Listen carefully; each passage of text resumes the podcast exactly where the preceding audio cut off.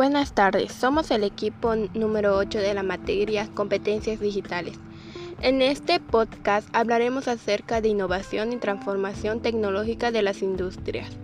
Los integrantes del equipo son Ake Carrillo Shirley, Domínguez May Sofía y Manrique Guanayeli.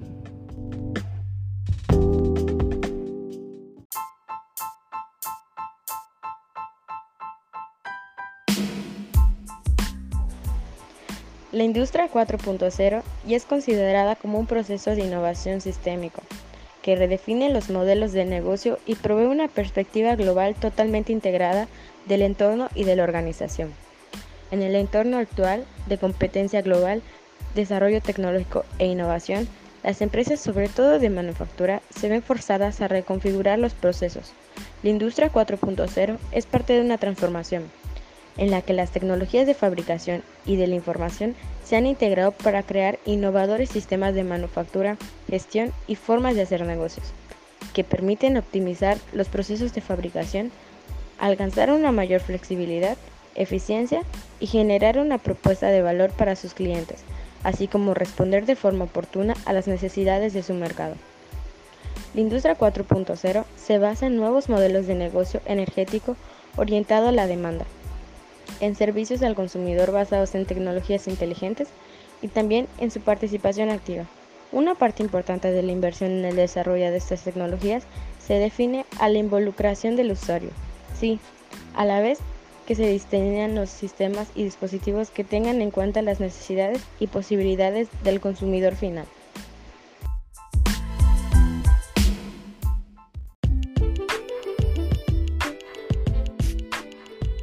Una estrategia consistiría en el desarrollo de una capacidad tecnológica que permitase lograr avances en tres etapas sucesivas.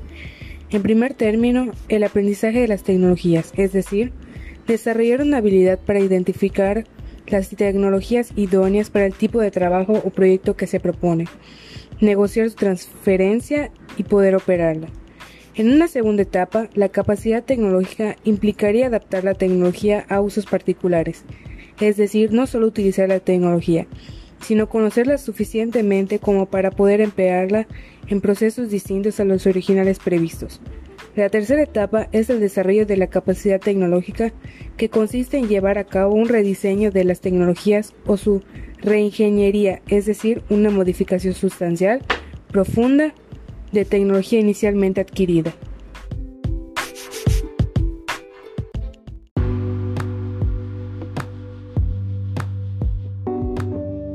Uno de los retos que se tiene en la actualidad es la contaminación, y es donde se requiere de una nueva concepción de la educación universitaria en las áreas científicas y tecnológicas, de libros de texto nuevos y de la difusión masiva, desde primaria, del concepto de desarrollo tecnológico, en este caso usando libros digitales en lugar de los tradicionales, y así reduciendo el uso de papel,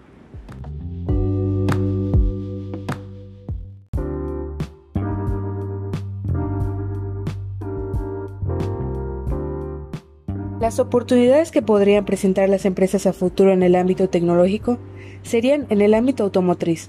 Los grandes avances para los autos sean completamente autónomos, ya que en la actualidad solo un 40% lo son. En otro ámbito serían los avances tecnológicos para el desarrollo de robots inteligentes, para la realización de ciertos trabajos en las empresas, eso podría ser de gran ayuda ya que al no necesitar personal, las empresas podrían producir las 24 horas del día y podrían tener más demanda de productos.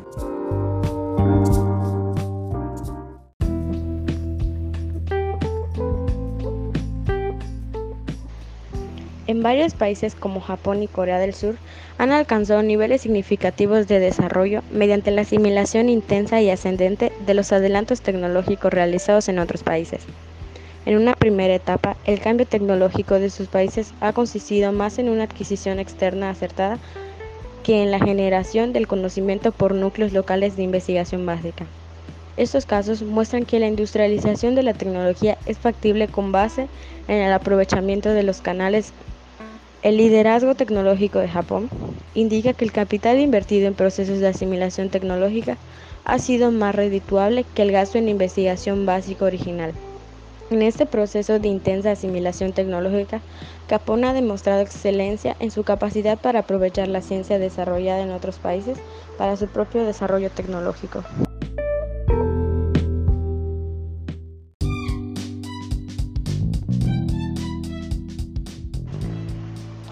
Existen países como Israel y Grecia en donde el desarrollo tecnológico se ha suscitado en paralelo al desarrollo de disciplinas científicas apenas ligadas con la actividad comercial inmediata.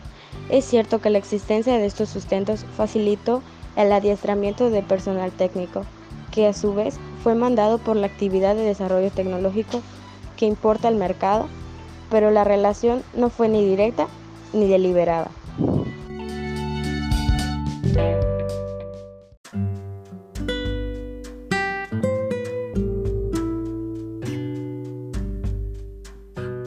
Un ejemplo de una empresa que se ha innovado y ha sido una excelente ayuda para las personas aficionadas a viajar es el Airbnb, que ha sido aceptada exitosamente por muchas personas, ya que ofrece excelente servicio de hospedaje no solo en hoteles, sino también en residencias alrededor del mundo.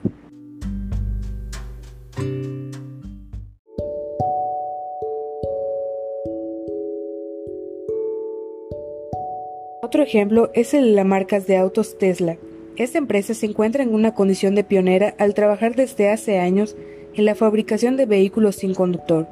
Situados a la cabeza del desarrollo de coches autónomos, apuesta por una conducción autónoma total que el conductor no tenga necesidad de mover un solo dedo.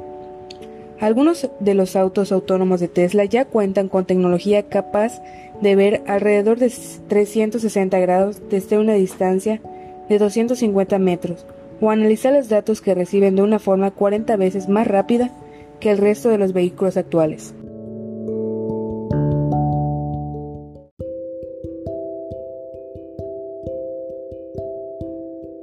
Con esto llegamos a la conclusión que en un futuro no muy lejano la tecnología nos sobrepasará, para bien y puede ser que también para mal.